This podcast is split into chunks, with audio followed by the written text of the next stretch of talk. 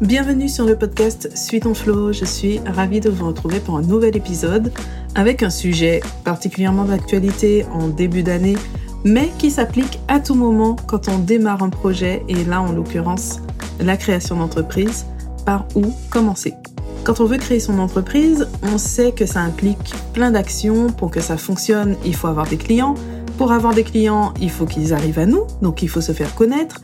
Il faut leur proposer un produit ou service, c'est mieux. Que ce service ou ce produit soit de qualité, c'est encore mieux. Il faut le présenter de façon à leur donner envie de faire appel à nous. Voilà, là on pose déjà quelques bases. Alors à ce moment-là, on se pose la question de la communication, d'avoir un site, d'être présent sur les réseaux sociaux, de participer à des événements. En cours de route, on arrive à des questions techniques. Et puis on se rappelle tôt ou tard qu'il y a aussi l'administratif. Et donc finalement, c'est vrai que ça fait beaucoup de choses et soit on s'éparpille, soit on finit par ne rien faire, en tout cas ne pas avancer comme on voudrait parce qu'on se sent bloqué face à une montagne. Donc finalement, par où commencer, que faire en priorité?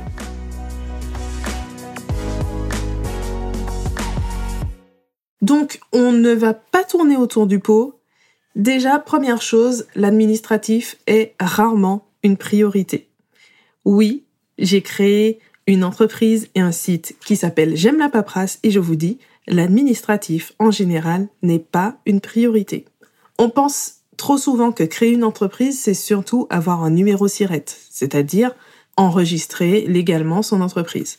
Alors oui, c'est l'étape de création juridique qui va vraiment donner naissance à l'entreprise, parce que d'un point de vue légal et surtout du point de vue des administrations, ça y est, elle existe. Mais ça ne veut pas dire que l'administratif est le point essentiel dans ton entreprise. Parce qu'une entreprise avec un SIRET mais sans chiffre d'affaires, c'est ce que j'appellerais une coquille vide. Alors, on va quand même s'arrêter quelques instants sur la question de l'administratif. Donc, en règle générale, pour tester ton projet, pour démarrer, ou simplement parce que tu as une activité qui va entraîner peu de frais, la micro-entreprise, ce sera le statut idéal. Et créer une micro-entreprise, ça prend moins d'une heure. Tu ajoutes quelques jours d'attente pour recevoir ton SIRET, quelques papiers, et voilà, c'est bon, tu as la base pour fonctionner. Dans les autres cas, il est intéressant de se poser la question du statut qui va être le plus adapté. Est-ce que ça va être entreprise individuelle, EURL, SASU chaque forme d'entreprise a ses propres règles avec ses avantages et ses contraintes. Et d'ailleurs, pour faire son choix, c'est intéressant de maîtriser certaines notions, ne serait-ce que pour comprendre un minimum de quoi on parle, et de faire appel à un expert comptable qui sera en mesure de faire des simulations chiffrées pour prendre la meilleure décision, en sachant qu'il n'y a pas de statut idéal dans l'absolu. On choisit juste en fait celui qui semble le plus approprié à notre projet et à notre situation. Et notre statut peut très bien évoluer lorsque notre situation évolue, comme c'est le cas de beaucoup de micro-entrepreneurs. Quand l'entreprise se développe avec plus de charges, l'intégration de collaborateurs ou encore le chiffre d'affaires qui va atteindre les plafonds de la micro-entreprise, à ce moment, on évolue simplement vers une autre forme. Alors en résumé, sur la question administrative, pour faire simple, quand on démarre, je dirais de regarder si la micro-entreprise est adaptée et sinon de se tourner vers un spécialiste pour le choix et la mise en place du statut. Parce qu'en général, si on ne choisit pas la micro-entreprise, on va privilégier une société et donc ça va entraîner pas mal de démarches. Ensuite, il faut savoir qu'on a rarement besoin de son SIRET avant de réellement démarrer. Donc, dans beaucoup de cas, ce n'est pas la peine de créer juridiquement son entreprise quand on est encore proche du point zéro de son projet parce qu'on ne sait même pas encore ce qu'on va vendre. Donc l'administratif, oui, c'est important, mais ça reste un simple support de l'activité et pas l'essence de l'entreprise.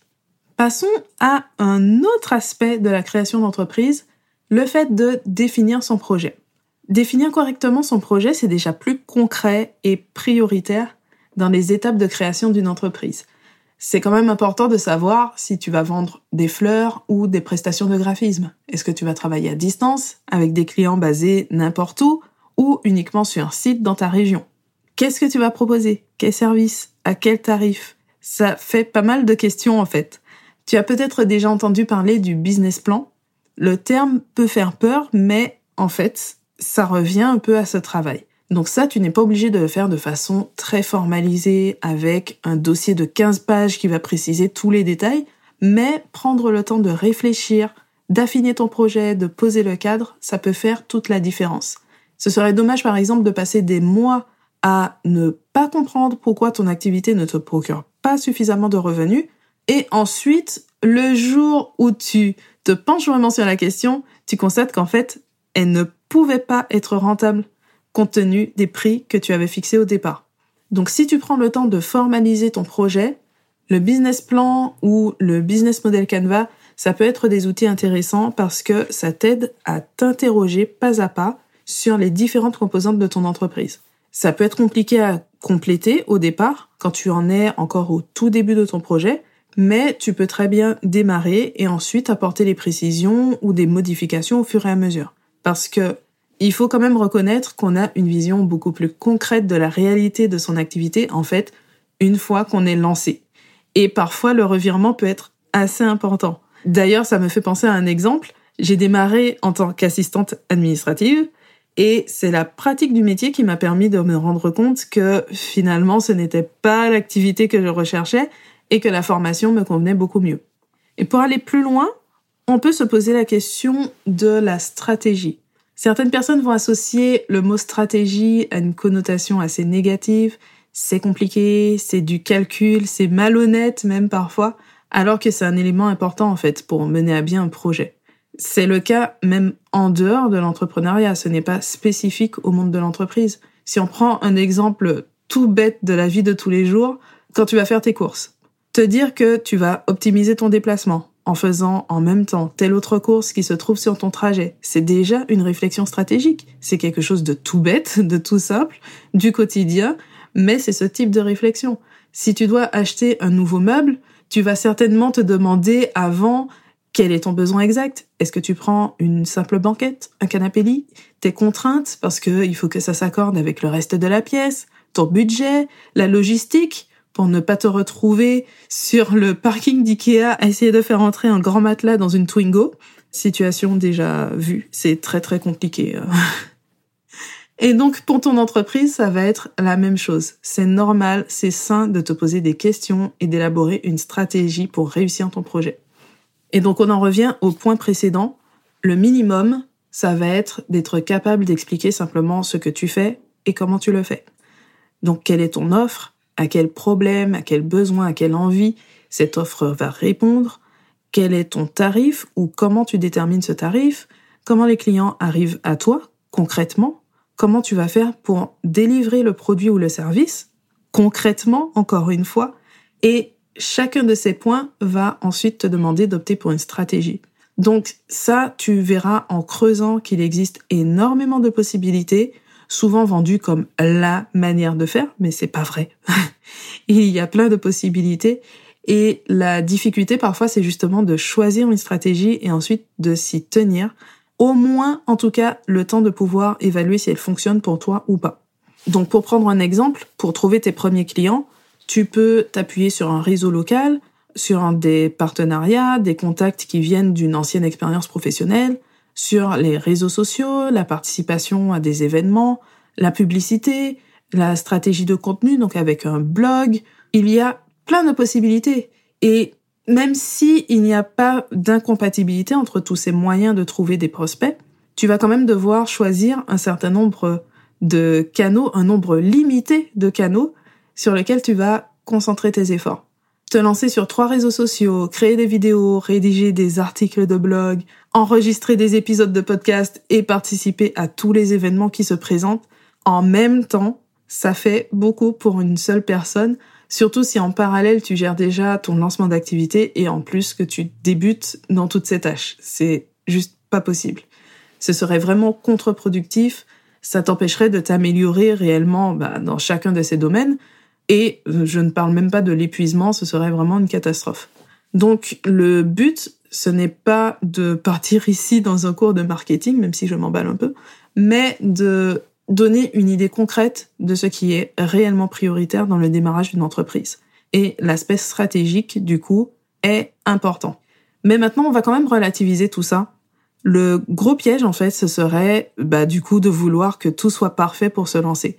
Donc de différer encore et encore le début d'activité ou même le démarrage du projet en se disant que ce n'est pas le bon moment parce que tu n'as pas assez de temps pour faire tout ça et pour plein d'autres raisons parce qu'il y a toujours des obstacles de toute façon. Le moment parfait ne va jamais se présenter. Mais tu n'as absolument pas besoin que tout soit parfait avec une stratégie bien ficelée, une identité visuelle parfaitement designée, un site web au top, une offre parfaite, etc. Tu n'as pas besoin de tout ça pour te lancer. Et au contraire, tu as intérêt à faire simple pour démarrer. Par exemple, c'est en mettant ton offre sur le marché, donc en proposant concrètement ton offre à tes clients, en ayant déjà ce contact pour aller chercher ces clients, c'est là que tu auras des feedbacks, que tu auras des questions, des expériences de réussite ou d'échec que tu vas vivre. Et c'est tout ça qui va te permettre d'adapter cette offre pour qu'elle soit plus pertinente. Il y a même des stratégies qui s'appuient vraiment sur ce principe, comme le concept du produit minimum viable, c'est-à-dire dans les grandes lignes, de mettre en vente un produit qui n'est pas encore totalement abouti, et de poursuivre son développement grâce aux données qui vont provenir de ses premières ventes, ou en tout cas de ses premiers échanges. Donc ça permet de lancer le produit ou l'offre de service plus rapidement avec peu de moyens, en s'assurant que les acheteurs sont au rendez-vous et d'identifier rapidement ce qui fonctionne ou pas pour améliorer l'offre et l'expérience grâce à ses utilisateurs. Encore une fois, je ne suis pas devenue spécialiste du marketing, mais ça donne toujours une idée du, concept que je trouve euh, vraiment intéressant pour démarrer. Et donc cette idée peut être valable en fait dans chaque pan de ton entreprise. Pour ta stratégie d'une manière générale, pour ta communication, pour ton offre de produits ou services, pour tes outils. D'une manière générale, tu vas gagner à commencer simple et ensuite tu vas améliorer, ensuite tu vas adapter, tu vas faire évoluer les choses. Parce qu'en plus, en général, c'est beaucoup plus facile de faire évoluer quelque chose de basique vers une structure plus complexe que l'inverse. C'est plus facile d'ajouter que d'enlever. Et donc tout ça, ça se fait au fur et à mesure, pas à pas, avec le temps. Donc mon conseil finalement, ce serait de miser sur les fondations de ton entreprise, sur ses piliers. Il vaut mieux avoir une toute petite entreprise qui a des bases solides, qui développe son activité progressivement, plutôt qu'une entreprise qui va avoir une croissance très rapide, peut-être des résultats impressionnants en termes de chiffres, mais dont on sent que l'équilibre ne tient qu'à un fil. Donc oui, il y a des entreprises qui vont à la fois être solides et avoir une croissance rapide, mais déjà, ce n'est pas le cas général. On voit des success stories, c'est bien, ça inspire, mais ce n'est pas le cas qui se produit le plus souvent. Et donc, là, je veux vraiment insister sur ce qui est prioritaire. Et encore plus quand on est dans une aventure en solo, parce que lancer son entreprise, ce n'est pas juste une question d'orientation professionnelle. On a en général une certaine quête qu'on retrouve chez les indépendants, après avec euh, différentes motivations derrière. Hein. Ça peut être la liberté de travailler de n'importe où dans le monde, de gérer librement son emploi du temps, de choisir ses clients, d'avoir un impact en répondant à un besoin précis. Il peut y avoir vraiment plein de motivations mais on a cette implication personnelle dans l'aventure entrepreneuriale. Et donc là où je veux en venir, c'est que tu es au centre de ton entreprise, surtout tant que tu y travailles seul ou avec euh, juste quelques prestataires. Et donc si toi-même tu te sens en décalage avec ce qui se passe dans ton entreprise, avec ton offre, avec les valeurs que ton entreprise va incarner, ta communication, etc., il y a un moment où ça coince, il y a un moment où c'est très compliqué.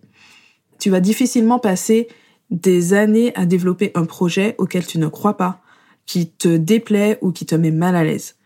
Ça n'évitera pas de connaître des hauts et des bas, ça fait partie hein, de l'aventure, mais le fait de ne pas avoir ce décalage, en tout cas de tout faire pour ne pas avoir ce décalage, ça fait partie des bases pour te sentir bien dans ton activité et avoir les ressources nécessaires pour porter ton entreprise et pour avancer.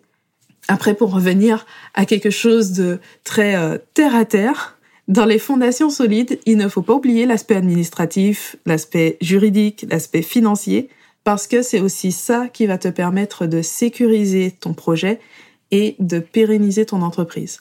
Donc ça passe aussi bien par le fait de connaître tes obligations légales, de réaliser toutes les démarches administratives qui vont être indispensables, d'apprendre à gérer ton entreprise en fonction de ton statut, d'avoir un œil sur les finances pour pouvoir prendre des décisions adaptées, etc. Voilà, donc c'est une présentation très générale, mais pour avoir quelques conseils et une inspiration sur ce qui est prioritaire quand on démarre son projet de création d'entreprise, on ne cherche pas à faire quelque chose de parfait. Il doit y avoir un certain plaisir, quelque chose qu'on construit, on, cherche à, s'épanouir dans son activité en général. Donc, euh, j'ai aussi envie de transmettre cet état d'esprit positif, que ce soit une belle aventure. Après, on va revenir sur ces différents points qui permettent de sécuriser son activité dans d'autres épisodes. On aura le temps d'en parler. En attendant, tu peux télécharger l'ebook Kit de lancement qui te donne déjà pas mal de conseils pour démarrer, en particulier si tu optes pour la micro-entreprise puisque c'est le statut sur lequel je propose une formation. Le lien pour télécharger l'ebook gratuitement est dans la description de l'épisode ou sur le site j'aime Même si c'est un contenu gratuit, c'est assez riche, il fait quand même 25 pages. voilà, je n'en dis pas plus, je te laisse aller le télécharger. Merci d'avoir écouté cet épisode jusqu'à la fin. On se retrouve très bientôt pour un nouvel épisode.